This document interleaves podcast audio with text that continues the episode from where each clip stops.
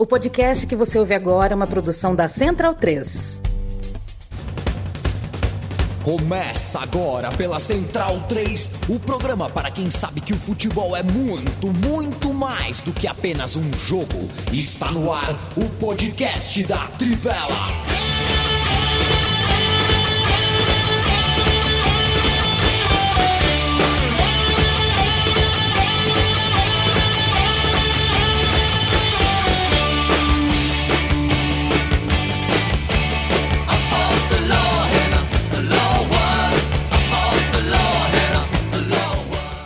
Bem-vindo, bem-vinda, amigo e amiga da Trivela e da Central 3. Hoje é dia 24 de julho de 2023, 24 horas por dia, 7 dias por semana, 2023 motivos para acompanhar o futebol pela Trivela. A gente entrando no ar uh, em parceria entre a Trivela e a Central 3. Eu me chamo Leandro Amin, muito prazer. Ao meu lado, na janelinha do lado aqui, Leandro Stein. E fazendo sentido horário, Matias Pinto, Felipe Lobo.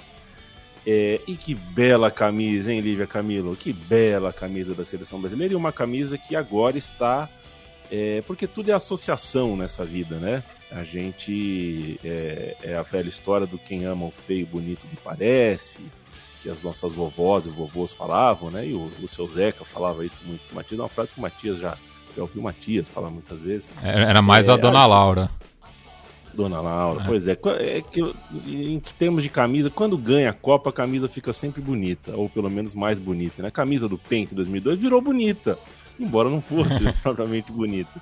E essa seleção brasileira que enfrentou o Panamá, a gente vai ter tempo aqui para falar da força do Panamá. Evidentemente, a gente enfrentou um adversário uh, que não tinha qualificação para fazer uh, mais do que fez hoje.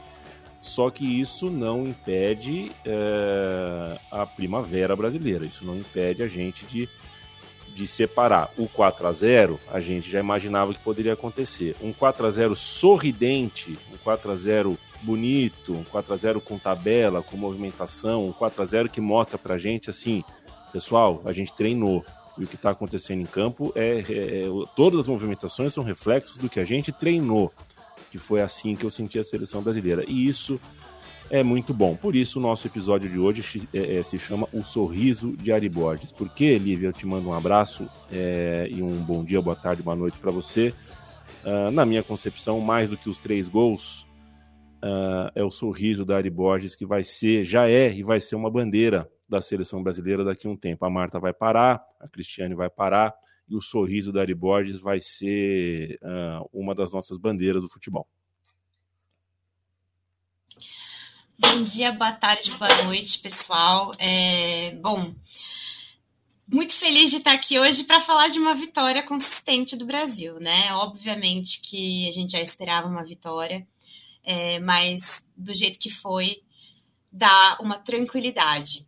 E, e digo por que da tranquilidade. Não é nem porque a França é a nossa próxima adversária é, e também né, forte concorrente a esse primeiro lugar do grupo, mas porque eu vi um Brasil que não teve medo de entrar em campo hoje. E essa era uma das minhas preocupações é, com a Pia sendo uma, uma técnica muito conservadora. É, até a gente percebeu no segundo tempo que as mudanças da Pia foram muito conservadoras, trocando seis por meia dúzia ali, né? Tira a, a Bia Zanerato, é, coloca a Gabi Nunes, não mexe na estrutura tática do time, mesmo estando ganhando de, de 4 a 0.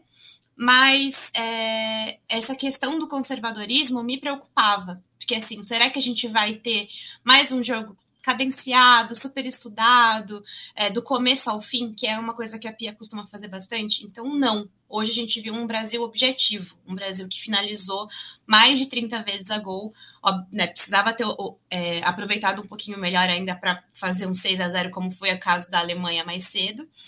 Mas é, viu um Brasil objetivo, viu um Brasil que jogou para frente com bola aérea e com tudo que tinha direito. E o hat-trick de cabeça da Ari Borges, para mim, é assim, ressignifica o que é a bola aérea do Brasil. Então eu estou muito feliz.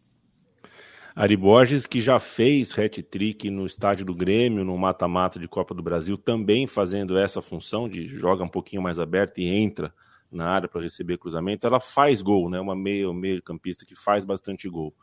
É, Leandro Stein, um abraço para você. Quero fazer um destaque para a Luana, tá? Que falta fez a Luana quatro anos atrás contra a França?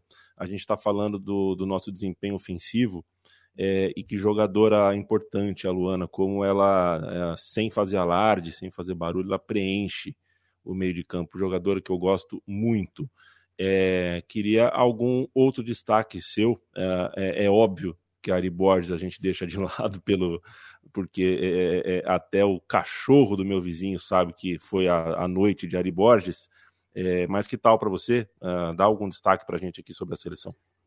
Bom, assim, do que eu gostei da seleção, assim, foi principalmente a agressividade. Acho que nesse ponto a seleção ela foi além do que eu vi de outros times nessa Copa do Mundo, né? Assim, pela, pelo volume de chances que criou é, até comparando com as seleções favoritas que não conseguiram ter vitórias tão expressivas, ou não conseguiram vitórias, né, no caso da França, e comparando mesmo a goleadas de outras equipes, a maneira como o Brasil produziu assim muitas finalizações, criou muitas chances, isso para mim foi o, o, grande ponto positivo, né? E, e acho que é o que, que enche os olhos nessa nessa atuação, mas eu gostei principalmente assim das combinações pelos lados de campo, né? Obviamente isso acabou sendo é, determinante para a criação dos gols, para muitos gols é, em cruzamentos, mas assim a, as subidas da Tamires com a Antônia pelos lados, combinação com a Adriana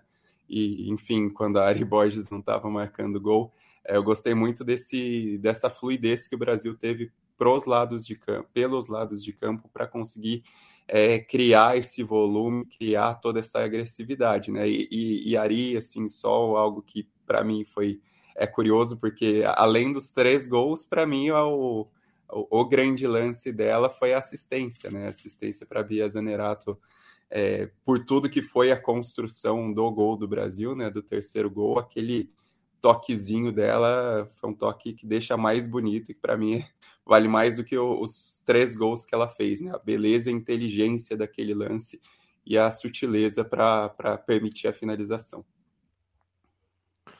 Bom dia, boa tarde, boa noite, Matias Pinto. É, muito se fala quando se, se, se comenta a seleção brasileira é, sobre o tal do resgate identitário, né? E é o que acontece também. É, a gente aplaude quando a seleção do Uruguai se comporta como o Uruguai, quando a seleção argentina se comporta como a gente tem um certo imaginário na cabeça do que a gente espera de cada seleção. É, e é algo que o brasileiro e a brasileira se, se acostumou a, a se frustrar, é, porque é, o, o conceito que a gente tem de brasilidade, de futebol brasileiro, é um conceito mais ou menos inatingível, é um conceito mais ou menos abstrato que a gente criou e a gente não consegue lidar com essa demanda de maneira uh, saudável, porque a gente está buscando um objetivo que é muito difícil. Uh, dito isso, é, que legal uma seleção brasileira alto astral, né? É, a gente não está falando aqui da seleção de 82 que encantou o mundo, que ninguém nunca mais vai esquecer, mas a gente está falando de uma seleção brasileira que sorriu do começo ao fim do jogo e entrou leve. Eu destaco os primeiros cinco minutos do jogo, por exemplo, que foi cinco minutos que você já percebeu que o time uh, uh, teve uma letra boa no vestiário, teve uma letra boa no ônibus, no hotel. O time não chegou pilhado, o time não chegou tenso. E isso conta, isso conta para a gente se aproximar da seleção. É, e, e, vem numa crescente, né? Eu acho que desde a da finalíssima, né? O Raul fez um jogo muito competitivo contra a Inglaterra. A vitória acabou não vindo, né? Mas o Brasil brigou até o final. Também não foi uma, uma atuação de encher os olhos, né? Foi um jogo mais combatido do que o que a gente viu hoje contra o Panamá, até pela diferença, né, entre os dois adversários. Mas vem numa crescente, né? É, o, o, ganhou da, da Alemanha, a goleada contra o Chile na, na despedida do Brasil é, os amistosos que fez já na Austrália, né, dando confiança, né? E eu acho que justamente é, o Panamá ser o adversário da estreia tira um pouco o peso, faz o time jogar bem leve, né? E conseguindo criar bastante coisa. É, enfim, a jogada do terceiro gol mostra isso, né? Um futebol muito coletivo, é, de passes rápidos, de achar os espaços, enfim. É, então foi uma estreia bastante sólida, é, ainda mais né, com o, o empate entre França e Jamaica, né, que já deixa o Brasil numa situação confortável no grupo, fez saldo né, contra a seleção mais fraca da chave. É, então não, não, tem muito né, do que é, a gente criticar né, nessa estreia. Eu acho que o Brasil teve uma atuação coletiva muito boa. É, algumas jogadoras, é, enfim, mostraram né, o, o, a evolução nesse ciclo. Né? Se pensar né, que Ari Borges, na última Copa do Mundo, estava jogando a Série A2 pelo São Paulo e hoje está com um hat-trick e uma assistência, né? mostra aí é, como o Brasil chegou diferente para essa Copa do Mundo. Acho que até com um astral melhor do que a edição anterior. Falta a voz de Felipe Lobo. Antes, vou mandar um abraço para quem já nos assiste aqui ao vivo. Jonathan Almeida, bom dia para você também. Daniel Palma, de Cuiabá. O Jonathan Pereira uh, já está iludido, hein? Tércio Sonic, um abraço para você. Bora Brasil. Eu coloquei chiclete com banana em casa aqui, 6h50 da manhã. Se liga, Brasil, eu sou brasileiro. Tim, tim, tim, tim, tim, tim. Que é, pô, deveria tocar na sequência ali do Nacional. Assim. Eduardo Costa, o ouvinte que a gente gosta, um abraço para você. Diego Marques, bom dia. Uh, você gosta do chiclete com banana, né, Lívia? Eu percebi que você é chicleteira, hein? É, muito, te... muito chicleteira. Eu, eu amo. Eu tenho. Quero mandar um abraço pro Caio Belandi, que se mudou de casa, aí precisava, mudou para uma casa menor, né? Foi, foi morar junto com a esposa tal. E aí precisou é, se desfazer de coisas. E ele levou, ele não se desfez da coleção de abadás do chiclete com banana. É, se desfez de quadros, se desfez de, de baús, de livros, mas os abadás do chiclete com banana, ele levou, ele mantém, não sei para quê. É, sei para quê, memorabilia é gostoso, é legal ter essas coisas guardadas. Heitor, Jefferson, Alan Bonner, Marcos Batista, um abraço para todos vocês. Felipe Lobo, Vou te deixar a parte um pouco antipática é, é, da conversa. É, a gente tem que surfar nessa onda, a gente tem que se divertir, a gente tem que achar que, que vamos ganhar essa Copa, porque ganhamos de 4 a 0 no Plim Plim ao vivo, seleção brasileira deu show, sorriu, tudo mais. A França não conseguiu fazer isso com a Jamaica, a Inglaterra quase não conseguiu fazer isso com o Haiti. Então a gente tem que valorizar que a gente conseguiu mas é, é o Panamá, né? E o Panamá, de fato, mostrou muita fragilidade no jogo de hoje. Bom dia. Bom dia e boa tarde, boa noite para quem nos ouve via podcast.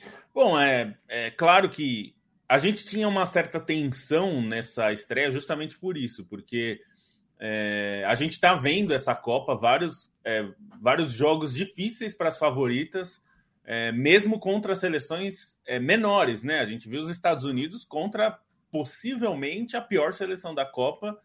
É, e foi um pouco mais difícil do que elas mesmas esperavam. Elas entraram assim, em primeira marcha no jogo e viram que precisariam passar para a segunda para ganhar o jogo. Assim, elas entraram é, muito tranquilas, acho, porque é um time realmente é, fraco da, do, do, Vietnã, né? A gente está vendo a primeira Copa expandida, né? É, para 32 seleções, então é natural que várias seleções estreiam nessa Copa.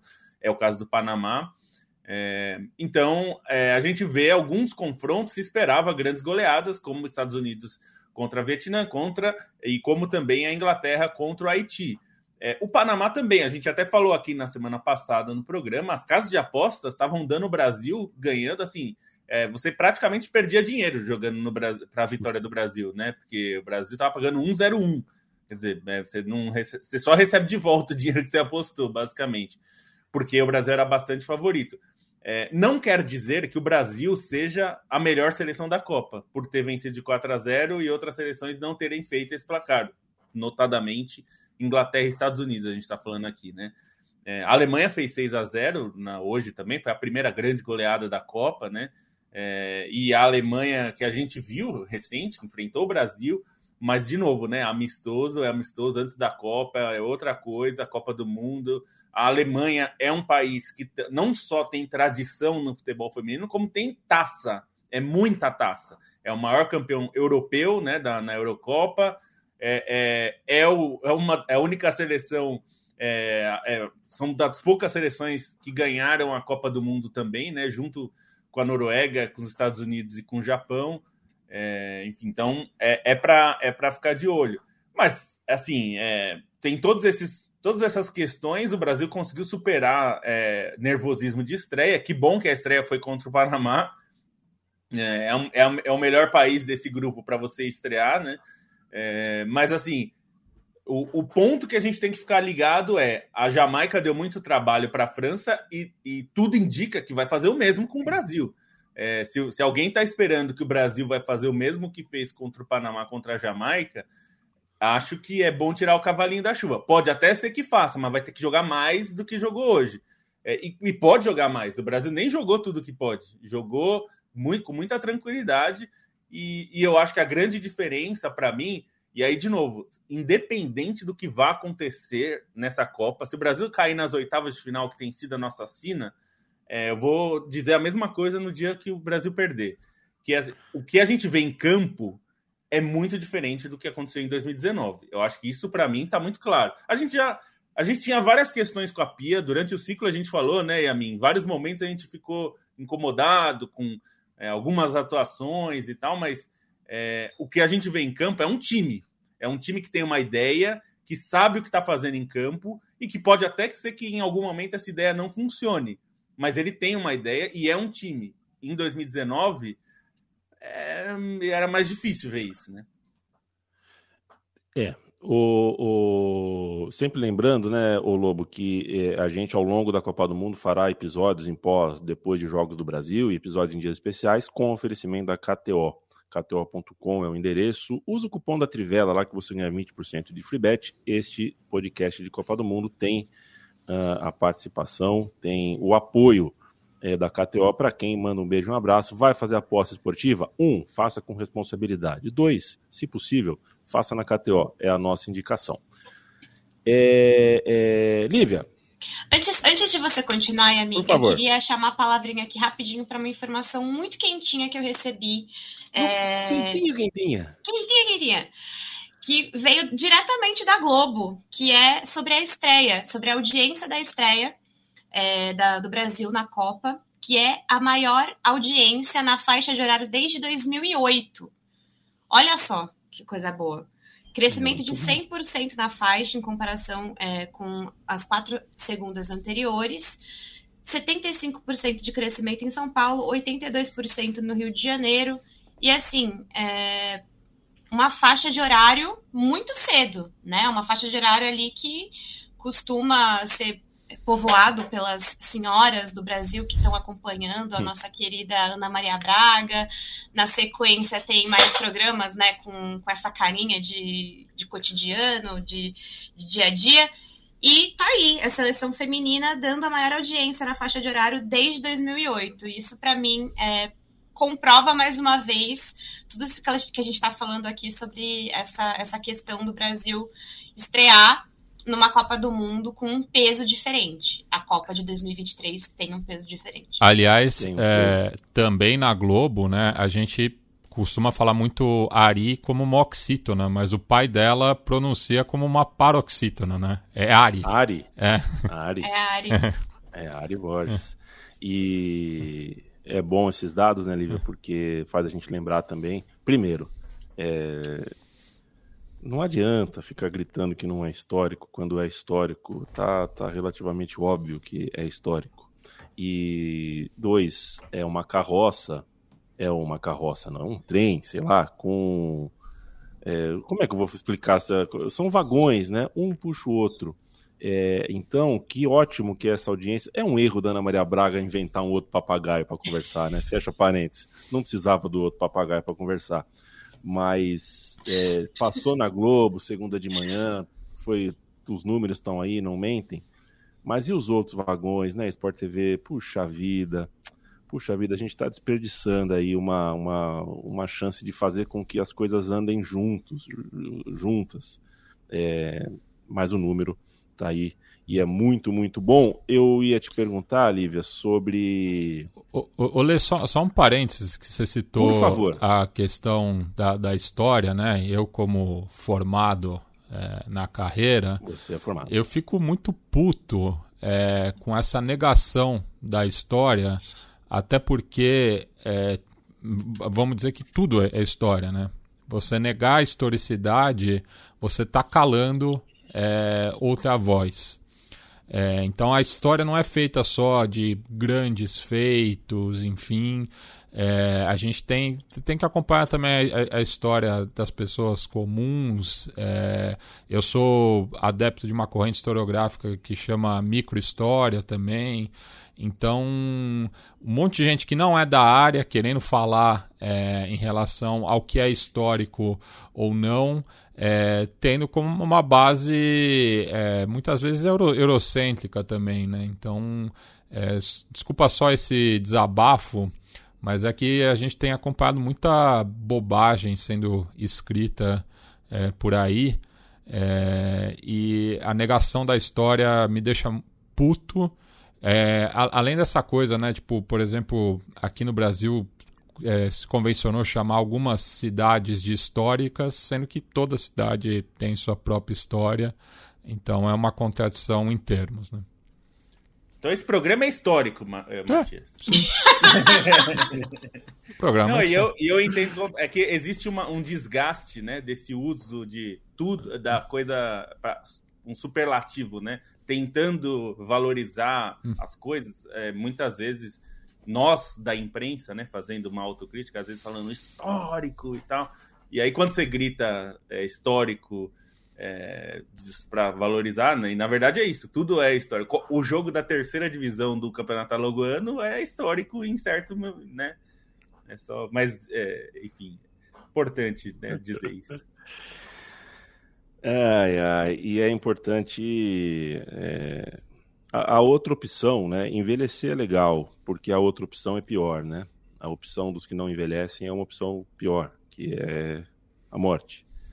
É, mas vamos cuidar, né? Vamos tentar envelhecer olhando para o espelho, olhando para dentro, tentar entender que o mundo, o mundo muda, sabe? Eu, eu eu era um dos que gritava contra a chuteira colorida, sabe? Uma hora eu percebi que não, não faz mal nenhum, a molecada gosta e vende bem, e tá tudo certo. No fim das contas, nem é tão feia assim. Eu, a minha chuteira é preta, mas não tem problema, sabe? A gente vai percebendo que tem umas brigas que se compram e outras brigas, na verdade, você acha que tá brigando contra uma coisa e tá brigando contra o seu espelho e contra o, o tempo que passou e você não percebeu.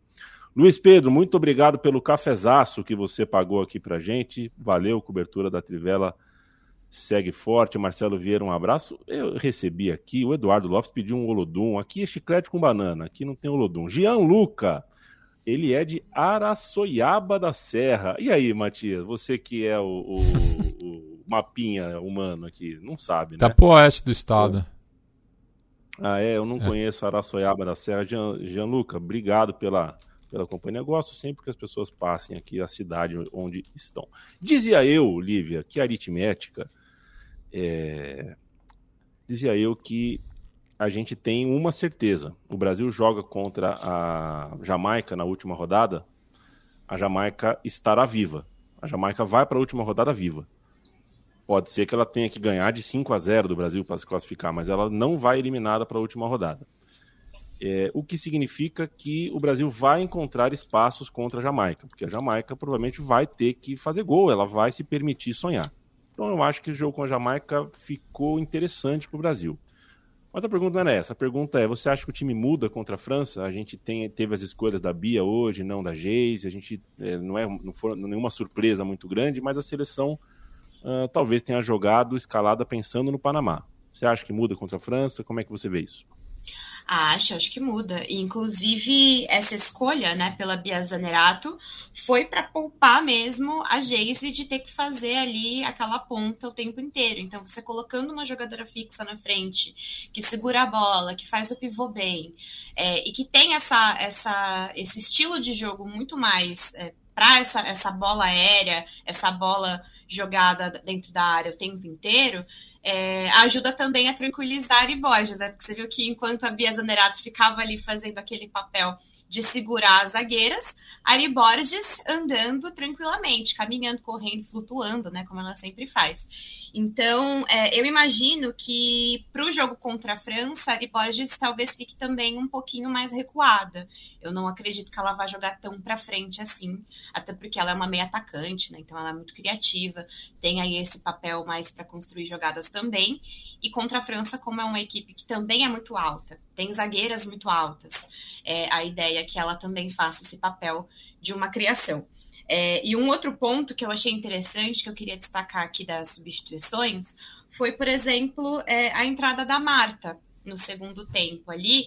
É, eu achei que a Marta entrou muito bem para fazer um papel é, mais é, de ligação mesmo. Eu gostei dela fazendo aquele papel ali atrás da, da atacante, que às vezes é uma coisa que ela não gosta tanto de fazer. A Marta costuma ir pelas pontas, né? Ela também tem isso, mas a velocidade também já foi ficando um pouco um pouco para trás aí da nossa da nossa camisa 10, da nossa rainha.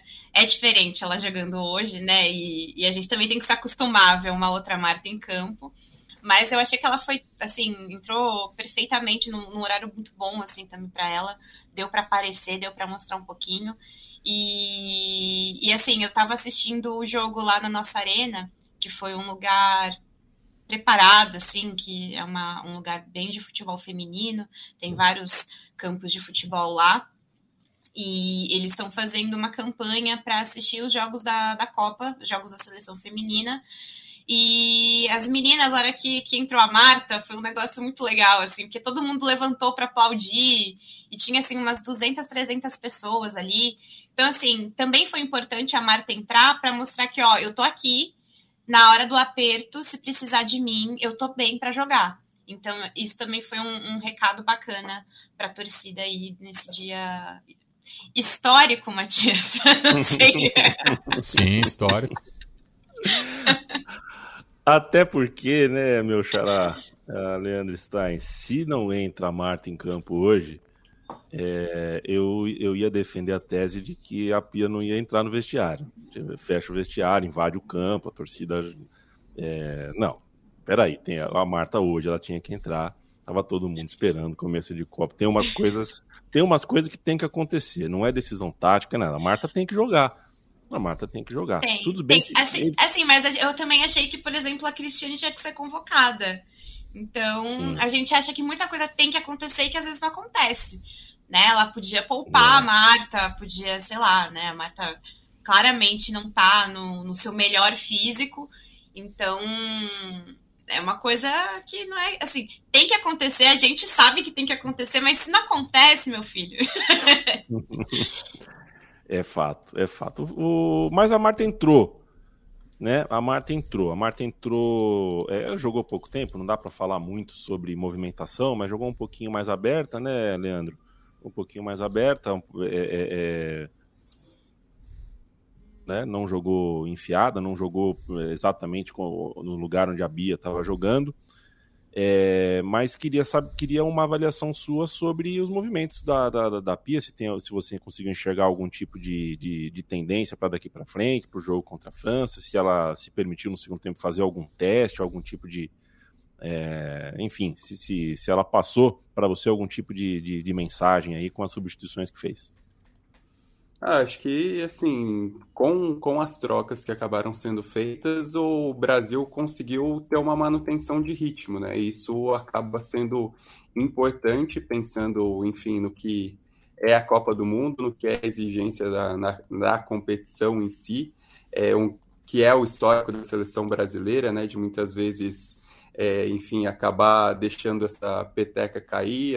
Eu gostei também, assim, junto com a Marta da entrada da Duda Sampaio, achei que foi uma boa mudança é, ali no meio do campo, né? Apesar da, a participação importante da Luana, tudo isso, a própria acabei não falando no comentário inicial, mas o, o papel da Debinha ali na, na flutuação achei interessante é, essa combinação da Geise acabou sendo boa, né, a entrada da Geise.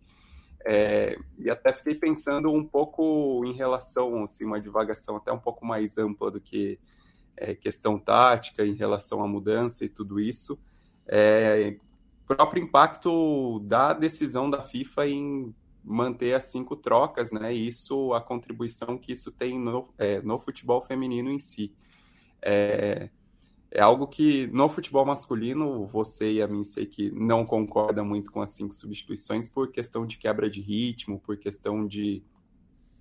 É, os times às vezes demoram para se entender. É, na questão do futebol feminino, para manutenção dessa intensidade, é, tenho achado isso muito importante na Copa do Mundo, até pela maneira como, é, assim, no geral, né, as partidas elas têm crescido de ritmo na, na reta final, como se espera pelo momento urgente do futebol, pela busca de gol, momentos decisivos no final das partidas. Então, ter essa possibilidade das cinco trocas é bastante interessante, é, permite a Pia, enfim, é, fazer adaptações ao time dentro do que tem no elenco. Até lamento que não tenha sido mantido é, os elencos com 26 atletas, né? Porque isso permitiria uma, uma opção tática maior, um leque maior. Algumas treinadoras é, chegaram a, a, reclamar publicamente disso, né? A Sarina, por exemplo, e a justificativa da FIFA para mim não cola que não teve 26 jogadoras por conta da pandemia, mas teve 26 na Copa do Mundo e não era uma situação é, tão grave assim quanto antes, enfim. E, e, dentro disso, só queria também fazer uma divagação. Se eu estiver falando muita besteira, peço para que me interrompam.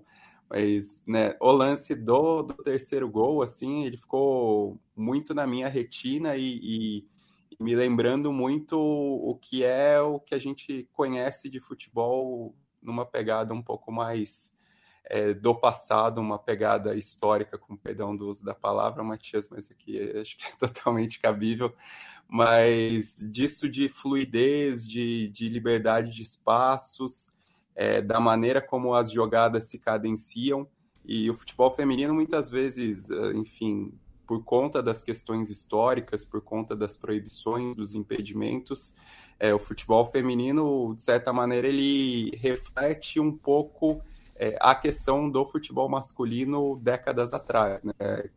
Questão de evolução de, de força física, questão de evolução de treinamento e tudo isso.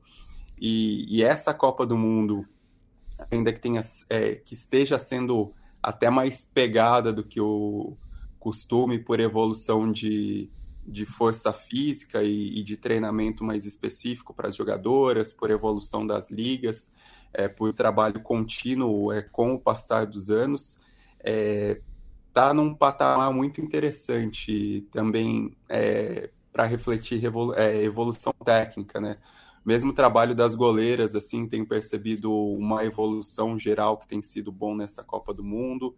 É, enfim, a, a, própria questão técnica do trabalho das equipes, de organização tática, tudo isso está sendo muito interessante na Copa do Mundo e o futebol feminino ele tem mais espaços, né? O, o futebol em si é um jogo de ocupação de espaços no campo, é um jogo 2D, se a gente pode chamar assim, no, ainda que tenhamos cruzamentos, bolas aéreas, ele depende da, da ocupação de espaço é, do campo em si, e o futebol feminino oferece mais espaços. Então, o, o gol, terceiro gol pra, do, do Brasil para mim é isso, essa um retrato dessa evolução técnica, dos espaços maiores, da organização do time e de um reflexo do que é o futebol que muitas vezes a gente idealiza como o futebol do passado entre os homens.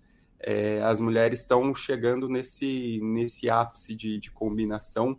Isso é muito interessante, né? Até assim, compara um pouco com o que acontece no handball, se as pessoas, se os ouvintes não sabem, eu sou uma pessoa que gosta muito de handball, assim, joguei, enfim, é, sou, acompanho algumas coisas, competições principalmente, e no caso do handball, handball masculino eu não acho tão legal quanto o feminino, porque a força prepondera muito mais do que essa, esse refinamento tático dentro do que é um espaço, é, refinamento técnico dentro do que é um espaço limitado. O, handball masculino é muito mais tático do que em comparação com o feminino, e eu prefiro assistir muito mais o feminino pela questão de ser mais vistoso, de, de ter mais espaço, e com mais investimento no futebol feminino, com é, categorias de base mais estruturadas, com clubes com bases de treinamento melhor, a gente está vendo essa evolução muito clara.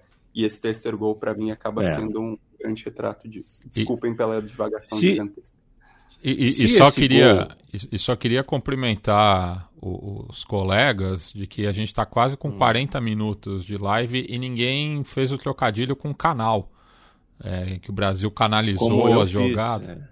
Você fez? Eu, eu fiz no Twitter. Né? Ah, tá. Aqui. Não. Na verdade, quem fez foi o seu parceiro de, de xadrez verbal. Ah, né? tá. Não, mas é, aqui no, no, no, ar ninguém fez, né? Não, é. O único Felipe trocadilho não. que eu ia fazer era que o, o Yamin falou, dizia eu que aritmética. A hora que ele falou aritmética, eu já achei que ele ia falar aritmética mais um gol. Era o único trocadilho.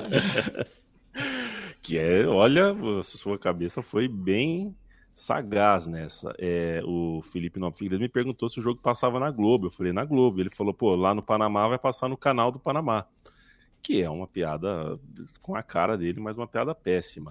É, eu, eu fico muito. Vou ficar muito frustrado, viu, Leandro Stein? Se. É, assim, já tem que ter no YouTube o terceiro gol do Brasil contra o Panamá com a aquarela do Brasil ao fundo, ou com um sambinha, assim, com o, sambinha do Jorge Ben, assim, tem que ter já, porque de fato é um gol que a gente tem que dar uma romantizada no gol, sim, porque o futebol é isso também.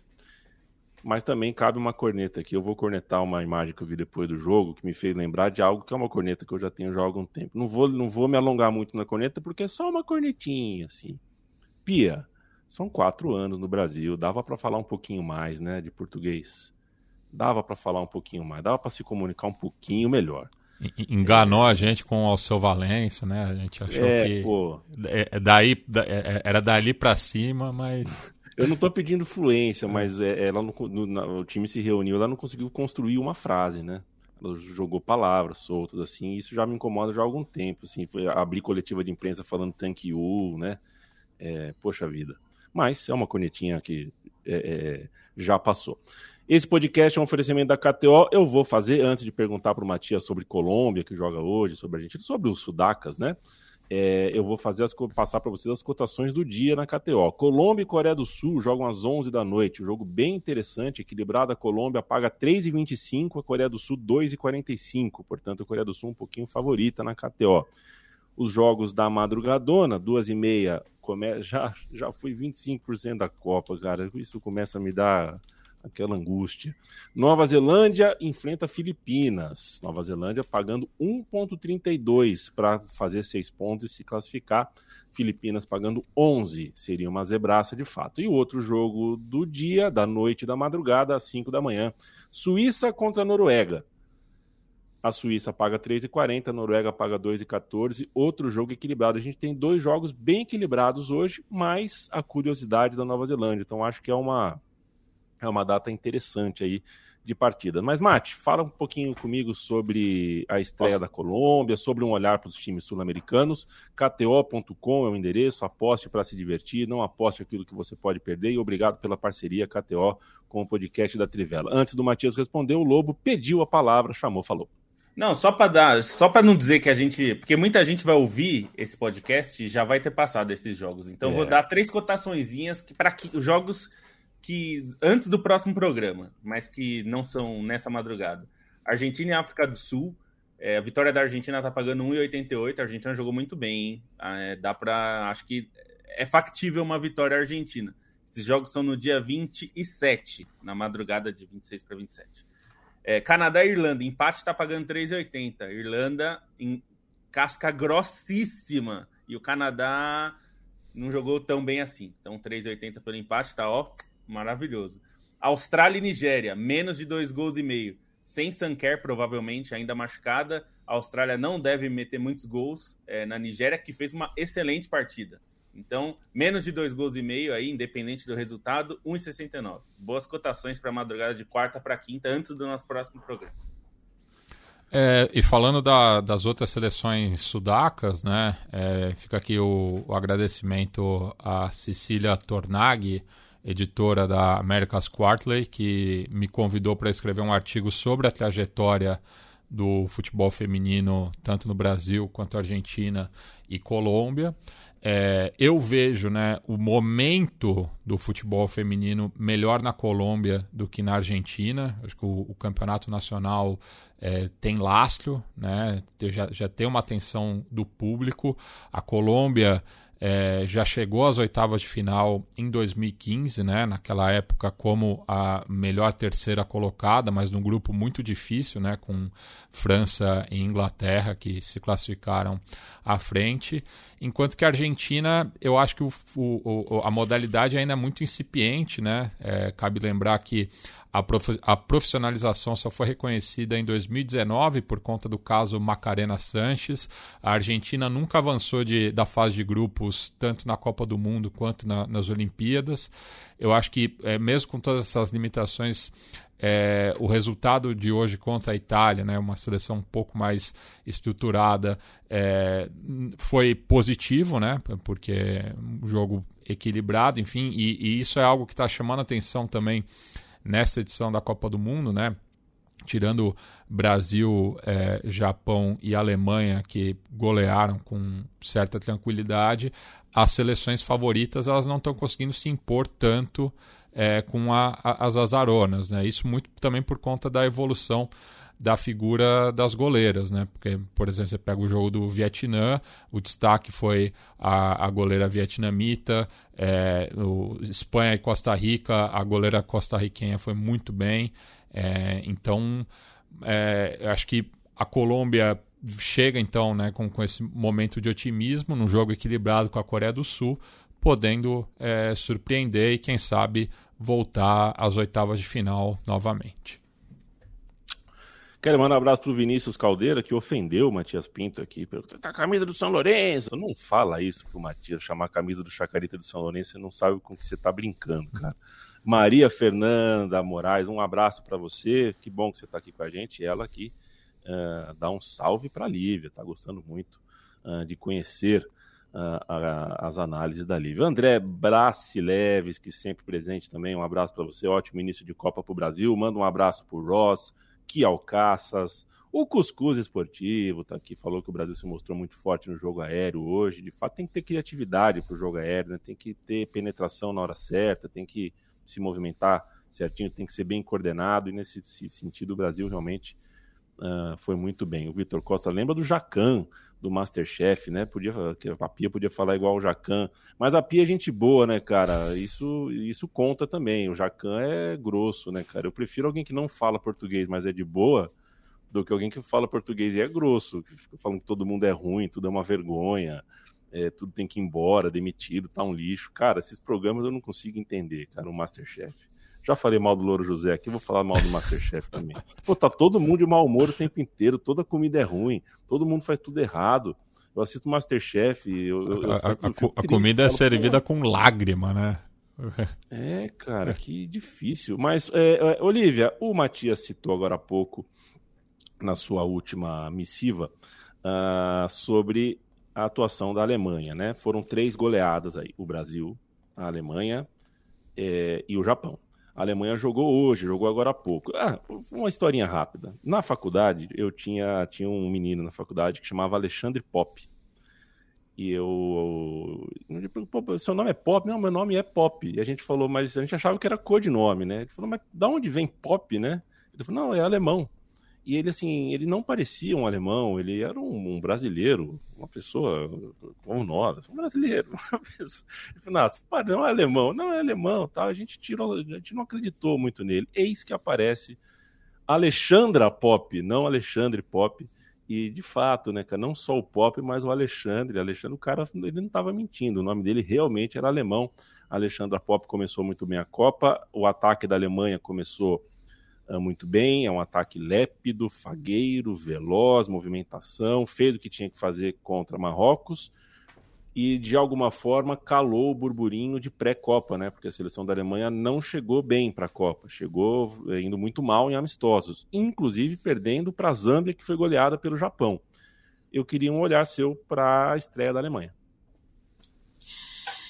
Pois é, Yamin, é esse esse rolê todo, né, de Alemanha e depois assistindo o jogo e vendo um pouco da da criatividade mesmo da, do time, né? Obviamente que contra o Marrocos, a gente também não pode, né, esperar um, um jogo assim difícil, né? A mesma coisa que a gente está falando aqui, Brasil contra o Panamá, é, são é, adversárias muito, muito abaixo, né? Mas é, como é bonito ver o futebol veloz da Alemanha. É uma troca de passes muito rápida. E assim, eu teve em alguns momentos eu me senti em 2014. Eu não sei. A gente estava comentando aqui na semana passada, no último episódio do podcast, né? Não sei quem falou aí de 7 a 1 mas acho que foi o Matias, né? Sempre ele, né? Você é. gosta de falar histórias, né? E, e aí Cara, assim, de novo e de novo, meu, uma, uma coisa muito louca. E para mim o que, o que ficou mais assim latente desse time é organização tática, beleza, tá, tá joia, tá 10. Mas como é um time que joga no meio do campo? Como é um time que sabe colocar a bola no chão, trocar passes? E isso pode ser um problema seríssimo para o Brasil, é, que tem ali ainda um probleminha de perder bola no meio de campo. Eu, em alguns momentos a gente percebeu isso no jogo contra o Panamá, foram ali duas bolas perdidas que quase é, geraram gols, é, uma defesaça da Lele e outro um chute para fora da atacante do Panamá. É, e assim, só que a Alemanha não perdoa. Então, se a gente por um acaso ficar em segundo no grupo, é, e tiver que encarar essa Alemanha que tem um meio de campo povoadíssimo, eu, assim, é, eu, eu, eu sinto que, que, talvez não dê, porque a gente vai precisar povoar ali também. E eu acho que, pelo, pelo, pelo futebol que, que a Alemanha apresentou hoje mais cedo, é, na madrugada aqui do Brasil, me deixou com medo, tá? Só para só fazer aí essa ressalva. Eu não esperava. Aí, só um ponto, a Alemanha ainda sem a Oberdorf, né? Que é provavelmente a melhor jogadora, então tem esse peso ainda. E sobre a Pop, ela me lembra, assim, entre aspas, uma reencarnação da Prince, né? Porque, Nossa. enfim, é, sim, coisa impressionante mesmo. E até nessa questão da, da evolução da seleção da Alemanha, a Alemanha talvez tenha sido uma seleção que tenha sentido um pouco o impacto dessa, dessa mudança de eixo no futebol feminino, né? Comparação ao que era a importância da Liga Alemã há alguns anos em relação ao que é hoje, assim, não que tenha perdido totalmente a, a importância em si, mas não é mais a, a liga mestra dentro de um, de um cenário europeu, né? Então, é, penso que, que parte desses questionamentos sobre a Alemanha vem um pouco disso também, em questão de, de organização do futebol em si, embora continue Wolfsburg como uma potência, o Frankfurt agora não é mais o FFC, agora o, o Eintracht também é importante, Bayern de Munique, mas dentro dessa fala inicial, imagino que tem esse impacto dessa reorganização do futebol feminino em si, que também pega um pouco para a Alemanha em relação ao que era, por exemplo, no início do século, assim, na, na década de 2000, né? É, e esse medo, uh, por vocês citado, que é um medo legítimo que a França colocou hoje na nossa cabeça, é, casa direitinho com uma ótima notícia. A gente joga pelo empate contra a França. É, num mundo sem zebras, a gente joga por um empate contra a França para fugir da Alemanha. Né? É, se a gente perde para a França, provavelmente a gente vai enfrentar a Alemanha nas oitavas. E, nossa, é uma ótima notícia, né? Se a gente né, poderia estar tá, tá falando aqui de uma questão de empate de pontos e um, nem um empate serviria direito contra a França, porque na última rodada a França pegaria o Panamá e aí fica aquela balança de saldo. Acho que a gente jogar pelo empate contra a França para depois ganhar da Jamaica e ficar em primeiro do grupo, me parece agora mais do que nunca é uma ótima notícia, porque a, a estreia da, da Alemanha foi, foi impactante. E eu queria fazer só mais uma, uma observação aqui do meio de campo, é, Stein. Ali na Magu, cara. Ela, assim, participou de praticamente todas as jogadas. Jogadoraça. É, então, assim, é, é, o que eu. É um, é um medo legítimo, porque, assim, se sai a, a Magu, ainda tem substituição. E, e, e aquela coisa roda, gente. Aquela coisa roda parece. Me lembra muito, assim, a, os Estados Unidos de 2019 jogando. E isso me deixa com medo, assim, de verdade. Premier League Brasil pediu para você, né? Pediu para mim também para eleger dez, palpitar as 10 jogadoras hum. para ser o destaque da Copa, né? É, a Magu foi, foi, ficou em terceiro lugar para mim. Eu sou muito fã dessa mulher. Muito fã. Não, ela, ela é impressionante como ela, como ela coloca a bola no chão, como ela levanta a cabeça e olha, elegância. vê quem tá ali. É elegância, elegância para jogar bola. É isso. Sou muito fã dela. Coloquei a Lucy Bronze em primeiro para fazer uma média com a Inglaterra.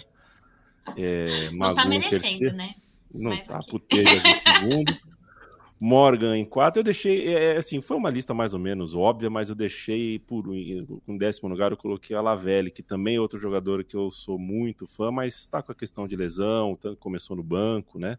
Mas é outra jogadora que, no meu conceito, me, me lembra muito a Magu, no sentido de me dar bem-estar de ver jogar. A passada, o jeito que domina a bola, que levanta a cabeça, me dá bem-estar de ver jogar. Ótima jogadora, que elimine a França nas oitavas de final e que a gente se livre dessa, dessa bucha. O Brasil jogando quartas de final, eu já tô, ó, Brasil jogando quartas de final, eu vou comprar Cidra Cerezer, eu vou comprar é, vinho branco, vinho rosé, vinho tinto, eu vou fazer uma festa que vocês, vocês vão estar convidados, porque eu vou estar em São Paulo, convido vocês todos para a festa. Eduardo Arantes, um abraço. Marcelo Fondeblock, Matheus Cavalcante. Sempre lembrando que a gente entra em live aqui primeiro e depois pinga uh, em formato de podcast para você ouvir a qualquer dia, qualquer hora. Somos de Copa do Mundo, a Copa do Mundo segue. Na quinta-feira a gente volta com uma edição nova. Felipe Lobo, eu estou com sono. Bom dia. É, essa, essa é a sua. Seu Esse é o destaque meu, final. É a minha, você, você é a minha queixa. É, eu tô com sono. É, não, faz parte, é assim mesmo. É, e é até para fazer um, um uma ligação sobre né, a questão da audiência que a Lívia trouxe, é a maior desde 2008. Você lembra que teve em 2008? Hum, muita coisa. Olimpíada. Ah. ah Olimpíada. É, e aí, na Olimpíada tem. É, Importante competição. lembrar uma Olimpíada com muito menos redes sociais. A gente estava tipo caminhando ainda nessa Não tinha parada, nem Twitter. Né? Que ainda direito. dividia pouquíssima atenção das pessoas com relação à TV. E é, uma então... Olimpíada com horários parecidos também, também. né? Sim, porque foi no, por... Pequim, né? Isso, a professora Marília não deixou eu matar aula para ver um jogo do Brasil uma vez infelizmente, na faculdade. Mas... Não, mas é, é, é para é pra ressaltar a, a, força que tem o esporte, né? É, o esporte, assim, é, em 2008 com as Olimpíadas é, e agora com a Copa do Mundo, mostra que se vocês puserem na TV, a galera vai assistir. Então, coloquem na TV. É, é, é, o famoso lema do filme O Campo dos Sonhos, né? Exatamente. Se você construir, eles virão. Construa o campo é. que eles virão, né? É. É isso. É, e, e, e não é para enfiar como subproduto do esporte espetacular 10 da manhã com 40 graus no Rio de Janeiro, não. É pra, é, ou é excelência ou não é excelência. É, ou é profissionalismo amplo, base sólida, tudo sendo feito de maneira uh, condizente com o profissionalismo, ou não precisa. 10 da manhã em Copacabana com 45 graus, vocês põem desafio de skate, que não tem tanto problema assim, tá mais quente ou mais frio vôlei de praia, é, desafio um contra um, que agora é a moda agora, né? O X1, né? Nossa, esse eu acho que chato. o Neymar vai jogar esse esporte aí, hein? Hum. Neymar vai jogar esse esporte, que é um contra um, ele não precisa dos companheiros. Que é o sonho da vida dele, poder jogar sem. O que, nossa, gosta de futebol, Neymar? Gosto. O que atrapalha é que eu tenho que lidar com pessoas, né? Esse é que é o grande problema. Ô, Neymar, eu vou, não vou falar muito do Neymar, porque o momento é de Copa do Mundo sem o Neymar, e o Neymar é um rouba-brisa, tá? É isso que o Neymar é. O Neymar é um rouba-brisa, embora eu goste muito, escrevi na Copa do Mundo do Catar para Trivela sobre o quanto gosto de vê-lo jogar futebol. Acho um excelente jogador, mas ele rouba minha brisa. E o pai dele não rouba minha brisa, não. É pior que isso. Eu não sei classificar o que. É... Sei classificar. Como disse certa vez um parlamentar, viu, Matias? Bom dia para você aí, boa segunda-feira, boa semana. O Neymar pai me causa os instintos mais primitivos. Um beijo. Beijo. Até quinta-feira. Ah, pô, pensei que ia ficar só lacônico desse jeito. Eu não merecia uma despedida tão lacônica assim, depois de, uma, de um discurso sobre Neymar pai tão bonito quanto esse que eu fiz. Lívia, nos falamos quinta-feira, estamos conversados. Bom dia, boa tarde, boa noite, boa madrugada de Copa para quem é de Copa. Tchau, tchau. Tchau, tchau, gente. Foi um prazer. E é isso, né? Se até a zagueira alemã critica o Neymar, né? Quem sou eu para não criticar, não é mesmo?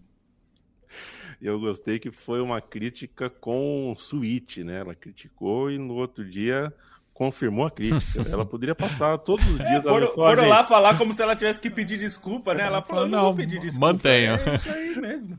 A crítica está vigente. Só para deixar um, estamos a, a crítica está mantida. Estamos há 25... um dia sem criticar, mas agora estamos a zero dias. Não, é, ela pegou e falou, não sabia que ia viralizar tanto, tal. E você imaginou, ah, ela vai, né, amenizar. Ela falou, mas eu não retiro nada, não. É isso aí mesmo. Brincadeira, viu? Leandro Stein, sua nota pro lago artificial da casa dos Neymar. Um beijo. Nossa, dá para dar nota negativa? Porque... Ah, claro que dá. Não, ah, ah, eu tenho uma nota melhor. É, qual que é o imposto que eles devem? Ah, o valor da nota é o valor do imposto. Eu ia falar então, isso, sabe? A, a nota é... boa para esse lago é a nota fiscal. é, exatamente isso.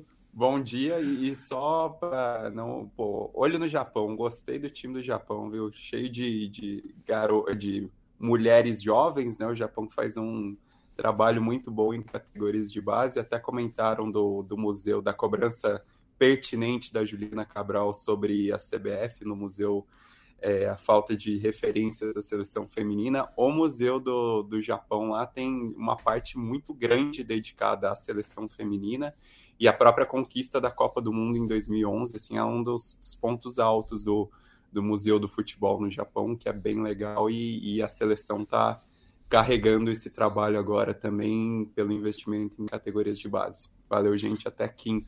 quinta Parênteses quinta. aqui, tá, Stein? Uhum. Vem matéria sobre isso aí na Trivela, falando sobre essa falta de espaço e a falta de apoio da CBF, é, na verdade, de reconhecimento da história do futebol feminino. Excelente. O time da Trivela é bom demais, atento demais. Eu sugiro que você entre sempre em trivela.com.br e que você assine a newsletter da Trivela, entre na loja da Trivela, capred.com.br barra Trivela para comprar camisa, cachecol, eh, caneca e outros produtos, quadros. É, e apoie sempre a comunicação independente. Considere sempre apoiar aquela comunicação independente que você consome, porque isso custa, custa muito caro para o nosso coração. Não só a parte econômica, não. É, faz um bem danado para a gente. É, e a gente volta em breve com mais um pouquinho da Copa dos Jacos, hein? Última observação, hein? Cada jaco lindo. É que aqui em Maceió não dá para usar jaco. Mas, rapaz. O pessoal tá falando, tá frio lindo. lá, viu? Tá frio no, na Austrália, é. né? É igual a África do Sul, muito. né? É, é. Na, é, é, é, Copa no hemisfério sul, né? Então é, inverno. No inverno. Porra, mas eu não sei dizer qual casaco é mais bonito. É um casaco mais, mais bala que o outro. Tô impressionado com os casacos. É, depois a gente faz uma eleição, faz um tier list. Nunca fiz uma tier list com o Felipe Lobo sobre, ah. sobre qualquer assunto. O Lobo deve adorar essas coisas. A gente organiza, Lobinho. Um beijo, um abraço. Vocês ficam agora com a porrada que vale a porrada do Super Fight.